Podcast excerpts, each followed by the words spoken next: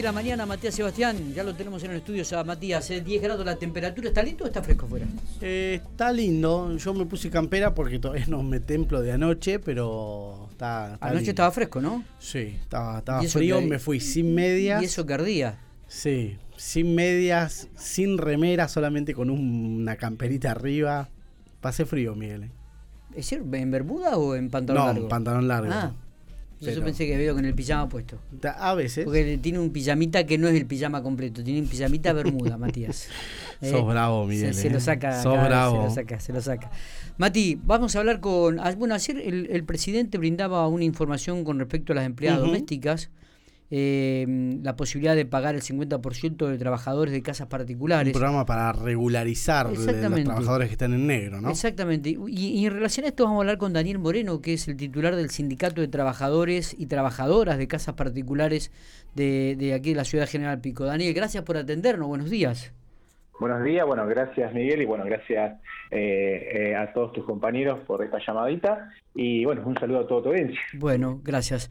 Eh, bueno, contanos un poquitito, que algún detalle, ¿viste? Porque uno cuando comienza a leer, la gente por ahí está escuchando la radio y dice, a ver, ¿cómo es esto de la casa de los trabajadores, del el programa para registrar, este, aquello que podemos acceder al sueldo, me van a pagar la mitad? Contanos un poquitito, a ver.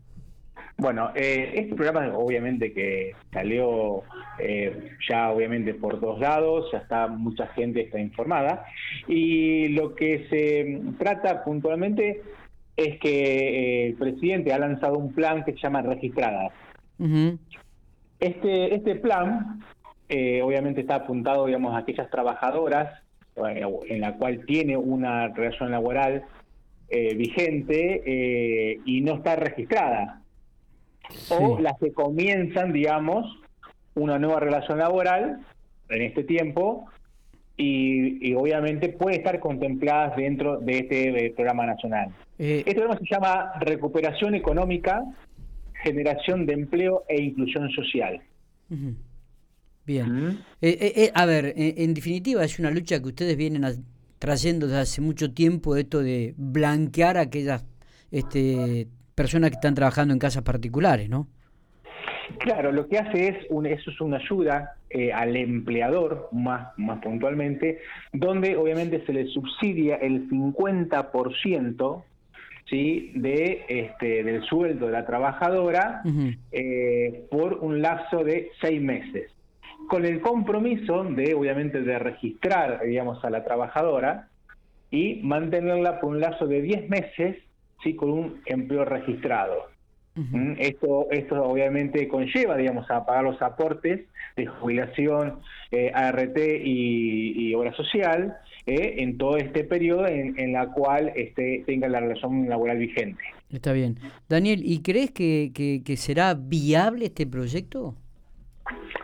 Porque obviamente esto lo que hace es alentar a la registración de las trabajadoras, eh, dándole la oportunidad a las mismas, digamos, de, tener una cuenta sueldo totalmente gratuita en el Banco Nación y obviamente a partir ya del primer mes de cobro ya van a poder acceder tranquilamente a una tarjeta de crédito. ¿Mm?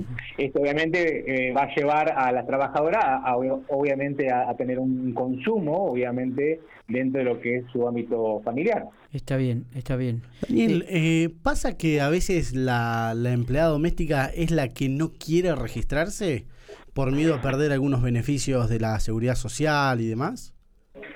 No, porque hoy en día lo que es el sector de casas particulares, como también es este programa, son compatibles con todos los beneficios que tiene ANSES. Esto, eh, estamos hablando de potencia de trabajo, estamos hablando de la asignación universal por hijo, la asignación universal de este por embarazo. Son dos programas que tiene ANSES y, obviamente está contemplado y son compatibles con este tipo de programas.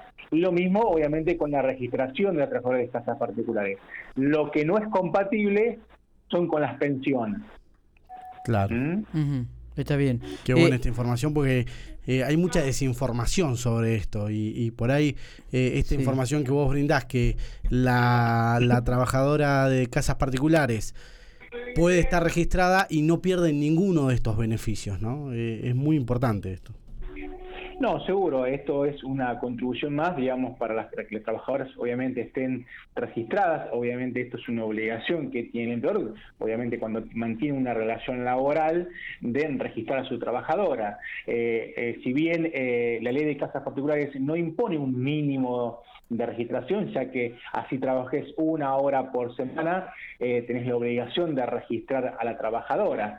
¿sí? Esto, esto obviamente es, un beneficio que tiene tanto el empleador como también la trabajadora. La trabajadora misma porque accede a los servicios previsionales que tiene ANSES. Eh, estamos hablando de poder tener el día de mañana una, una jubilación digna, ¿sí? y también el empleador él con el beneficio de hacer la deducción del impuesto a las ganancias en la cual es importante porque prácticamente puede absorber en ese impuesto eh, la totalidad de los aportes provisionales que le hace la trabajadora, más también este, una parte de su sueldo. ¿sí? Eh, Daniel, eh, haciendo una lectura de lo que es la provincia de La Pampa, ¿se han regularizado este tipo de situaciones aquí en la geografía provincial? Mira, Miguel, o sea, en este tiempo lo que obviamente siempre venimos charlando es justamente estos temas. Nosotros siempre con las encuestas que siempre mantenemos eh, prácticamente en forma diaria, eh, hoy en día tenemos un 53% de, de registradas en la provincia de La Pampa. Eh, el universo prácticamente que se tiene, digamos, de trabajadoras ronda cerca de las 10.000 trabajadoras. Pensá que en el país puntualmente eh, hay 1.200.000 trabajadoras que, están, digamos, en el sector, donde en la media nacional ronda un poquito menos del 30%. ¿sí? Acá en La Pampa estamos arriba ya del 53%. Esto es un trabajo que se viene realizando hace bastante tiempo, concientizando a trabajadoras, a los empleadores por la registración en sí. Está bien, está bien. O sea que hay casi 10.000 trabajadores y trabajadoras de casas particulares en la provincia de La Pampa. Claro, exacto. Ese es el número eh, aproximadamente que estamos manejando. Está bien, y un 53% registrado. Ha ido creciendo esto desde que hemos ido nosotros hablando, Daniel. Hablábamos en un principio de un 30 y pico cuando arrancamos en el año 2020, creo que las conversaciones en relación a este tema. Y ha ido creciendo sustancialmente estos últimos meses. No, seguro. A ver, el año pasado, el 2020, fue un año muy atípico, donde obviamente la registración se resintió. Obviamente esto también conlleva a las desvinculaciones laborales, ¿no? a los despidos que hubo en todo ese tiempo. Eh, obviamente esto tiene que ver mucho con la no registración de la trabajadora, no tener la trabajadora una protección eh, laboral. Obviamente se despedían automáticamente eh, prácticamente con todo lo que conlleva, digamos, eh, un despido, ¿no? De por administración, eh, en el caso de las multas agravadas, en el cual podemos mantener un, un trabajador o trabajadora, digamos, registrada. Este, esto obviamente ha llevado a que ese porcentaje el año pasado obviamente sea bastante bajo con respecto a las registraciones. Totalmente. Y, y, esta nueva medida del gobierno nacional indudablemente tiende entonces a regularizar cada vez más la situación, o sea que les va a favorecer a ustedes el trabajo también. No, seguro, esto ayuda. Eh, fíjate que este programa tiene dos ejes muy fundamentales, que uno es la reducción de la informalidad en el sector y otra y otra cuestión es garantizar su, eh, el acceso a la trabajadora de los beneficios de provisión social ¿sí? o de seguridad social. Claro. Claro, claro.